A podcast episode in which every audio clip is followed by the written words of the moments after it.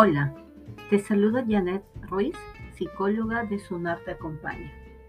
En este podcast veremos la teoría del apego en la crianza de los niños y empecemos conociendo cuál es el concepto. En la psicología moderna, el apego es considerado como una relación emocional especial, la cual se relaciona con un intercambio de placer, cuidado, seguridad y confort. Este concepto de apego no habría podido establecerse al no ser por la teoría del apego de John Baldwin desde 1979, la cual constituye la investigación más profunda que se ha podido realizar hasta ahora sobre dicho tema. Sin embargo, los orígenes del concepto de apego se remontan a las teorías de Sigmund Freud sobre el amor.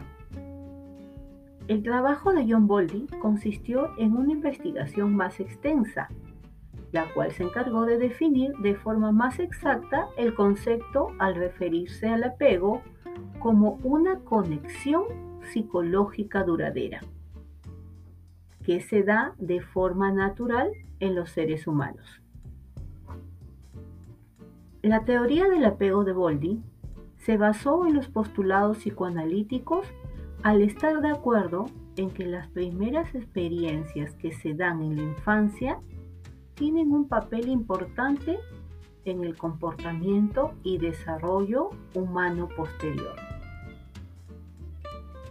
Según las investigaciones de John Bowlby, los estilos de apego de cada persona se establecen de acuerdo a la forma en que un niño se relaciona con su cuidador. De hecho, también creía que el apego podría formar parte de la naturaleza humana, partiendo de la creencia de que nuestros antepasados no podrían haber sobrevivido si no hubieran creado fuentes, vínculos emocionales para trabajar en equipo.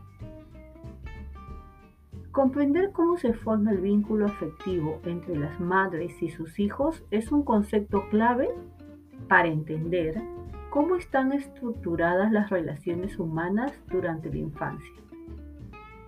La teoría del apego de John Bowlby ha demostrado con el pasar del tiempo que se trata de un planteamiento teórico bastante sólido, el cual ha obtenido respaldo en la actualidad gracias a diferentes investigaciones.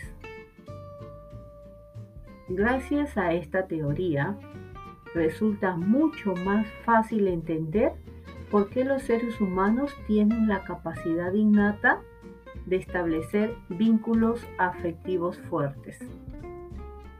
Esto es todo por hoy y nos vemos en el siguiente podcast.